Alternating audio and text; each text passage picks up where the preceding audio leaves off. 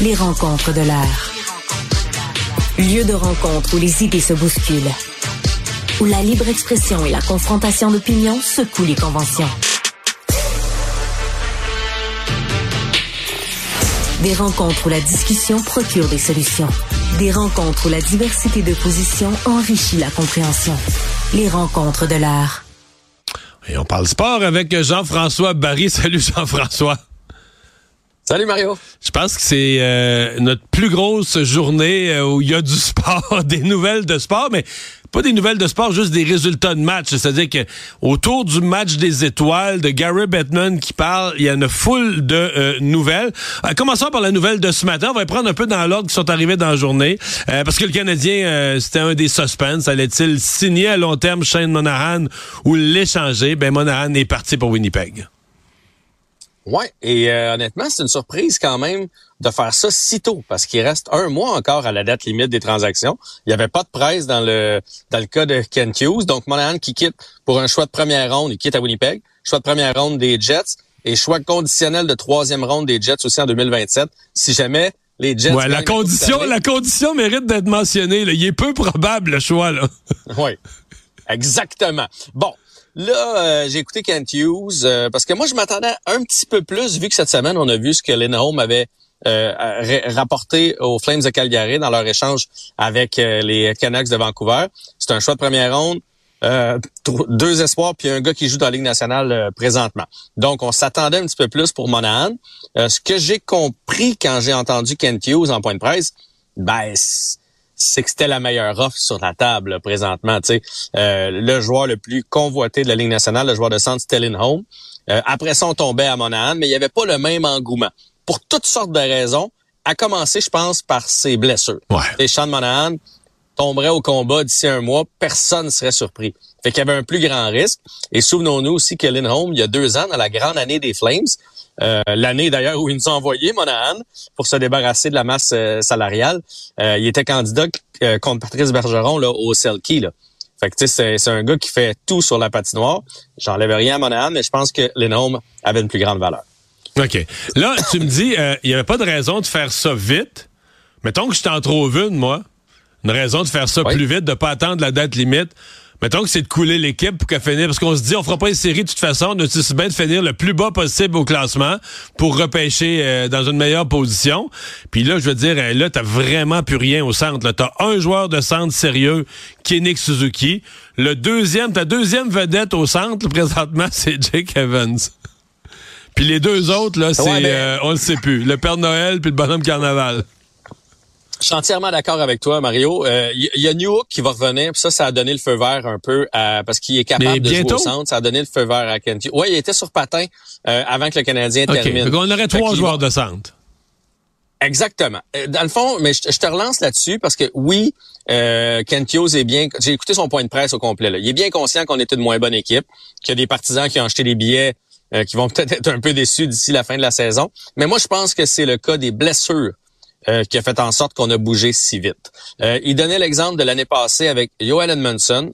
De ce qu'on a compris, si on est capable de lire ah les lignes, il y avait de la demande blessé, pour Edmondson. ça. Là, t'as, là, t'as, Hughes, il voulait un choix de première ronde. Hey, c'est toute une transaction. Si vous regardez ça froidement, là, ils nous ont donné un choix de première ronde pour qu'on prenne Monahan et son salaire.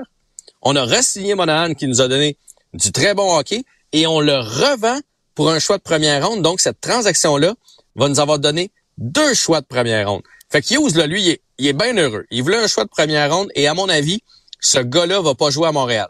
Je pense que Ken Hughes, ce qu'il veut faire présentement, c'est accumuler des choix, puis là, faire un package, le genre Harris, mon choix de première ronde, contre un Kirby Dak. Un peu ce qu'il a fait avec Dak ou avec New York. Fait que lui, il voulait le choix de première ronde. Aller chercher un jeune attaquant de premier plan.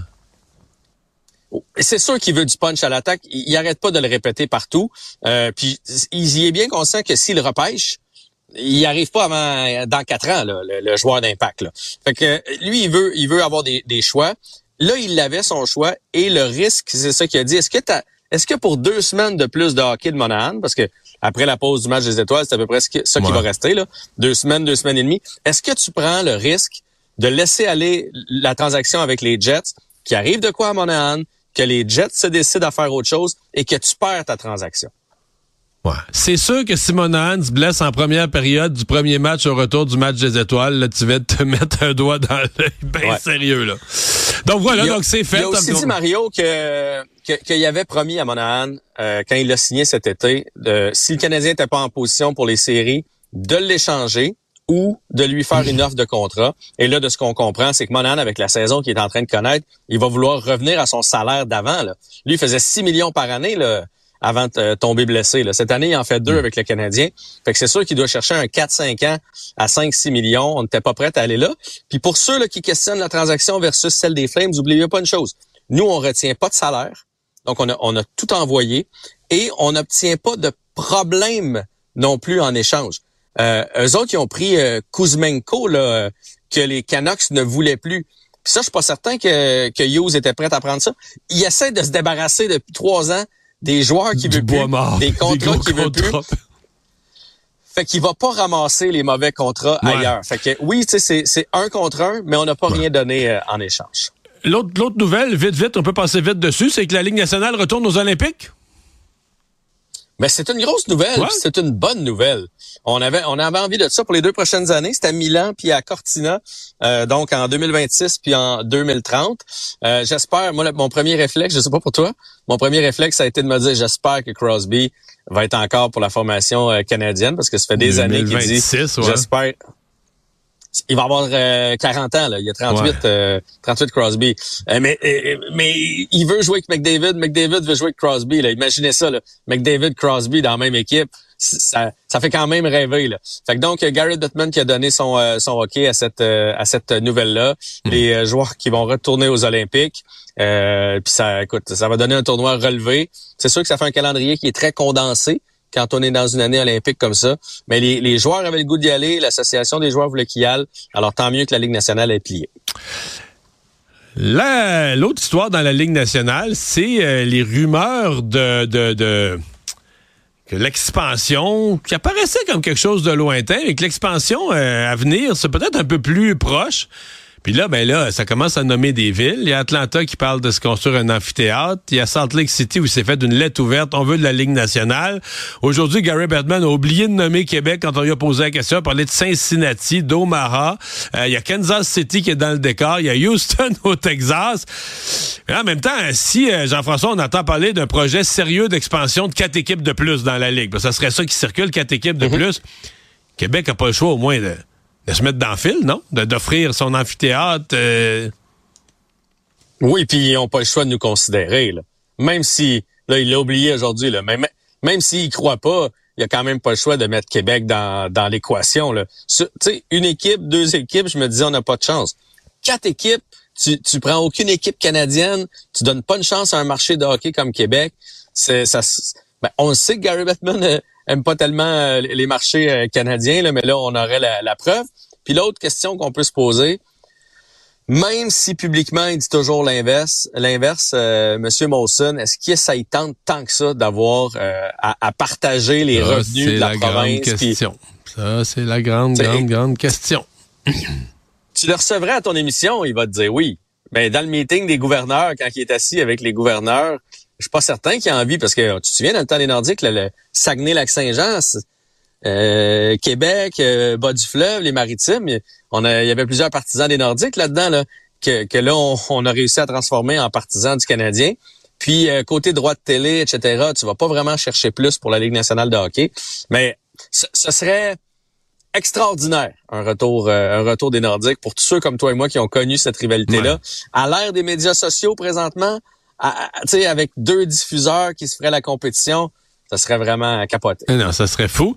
Mais bon, faut, euh, faut rêver. Mais tantôt, je disais plutôt dans l'émission aujourd'hui, je disais, il faudrait pas que la peur d'être déçu, parce que c'est beaucoup, beaucoup présent à Québec parmi les partisans. Mais tu sais, la peur d'être déçu, faut que ça te garde rationnel dans ton approche. Hein, tu sais, ça existe, la peur d'être déçu dans la vie.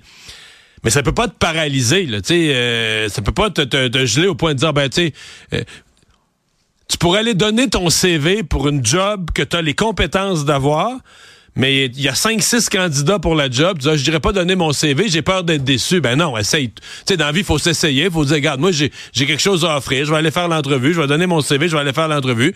Si j'ai pas de job, j'ai pas de job. Je ferai pas une dépression, là. Tu comprends? Je vais essayer de me, de, de, gérer mes attentes puis de me dire l'échec est une possibilité. Mais je vais pas pas aller à l'entrevue, je vais pas me priver de tenter ma chance parce que j'ai peur d'être déçu. Là. Moi, je vois comme ça l'approche dans le dossier des Nordiques présentement. Oui, puis tu sais, je, vais reprendre l'exemple de ta job. Surtout que si finalement il, donne la job à quelqu'un qui a 40 ans puis qui sont pas prêts de rouvrir le poste, ça se peut que si c'est pas cette fois-là que tu l'es, parce que là s'ils font une expansion à, quatre équipes, là, euh, il n'y aura pas une autre en, 2028 là. Non, non, ça, va prendre du temps. Fait que le, le, centre Vidéotron va avoir eu le temps d'être désuet avant qu'il refasse une expansion. Fait qu'aussi bien aussi bien tenter notre coup de suite. Toujours dans les annonces et les rumeurs et tout ce qui circule autour du match des étoiles. Euh, ça pourrait être autre chose l'an prochain? Ben, moi, je suis bien content parce que t'as-tu regardé ça un petit bout hier, le, repêchage, là? Non. Aïe, aïe, aïe. Il m'a dit qu'il fallait être fait fort pour regarder ça. Là. Ils ont essayé de, de mettre des vedettes là-dedans. Là. Justin Bieber était là. Puis, ah ben. Mais c'est sans, c'est sans intérêt. Puis là, je savais même pas, mais Suzuki, il est même pas des, des, compétitions d'habileté. Là. Ah Ils ont fait des, des plus petites équipes. Non, non, c'est pas tous les joueurs qui sont là. Lui, il va être là au match... Euh, au match des étoiles. Bref, le match des étoiles, c'est sans intérêt depuis des années et des années. Puis là, ils veulent essayer de brasser la formule. Ce serait une compétition entre quatre pays, donc les États-Unis, le Canada, la Finlande et la Suède. Donc les meilleurs de ces pays-là qui s'affronteraient pour euh, la fin de semaine des étoiles. Et là, ce qu'on entend, c'est que les villes choisies ou la ville choisie, ce serait Montréal et ou Boston. Donc, il pourrait ah. peut-être avoir oh, oh, oh. des matchs dans les deux villes ou euh, juste une des deux villes, mais en tout cas, ça serait bien le fun parce que tu sais, Montréal, euh, on n'a pas les infrastructures pour faire une classique hivernale, mais mais semble qu'il est temps qu'il se passe quelque chose. C'est un gros marché de hockey, c'est une grande franchise dans l'histoire de la Ligue nationale de hockey, puis on a peu d'événements euh, organisés par la Ligue nationale. Et en 30 secondes, les Kings qui ont donné un grand coup, c'était bien parti leur saison, puis c'était en train de déraper. Hey, la fiche, ils sont 23, 15 et 10, mais ils sont 3, 8 et 4 euh, dernièrement. Là. Ça veut dire que dernièrement, ça va pas du tout. On disait au début de l'année que c'était la meilleure équipe de hockey. Et Todd McLennan, qui a perdu son emploi, il avait reçu le baiser de la mort. Quand un DG, quand l'équipe va mal, dit « C'est mon hmm. homme de confiance, il a pas à s'inquiéter. » Deux semaines après, il perd son boulot. Ça, c'est comme quand, veille, quand un ministre, tout va mal, puis là, le, jour, le premier ministre se fait demander Ouais, mais là, allez-vous le garder? Oui, oui, oui, je vais le garder. La semaine d'après, il y a un remaniement.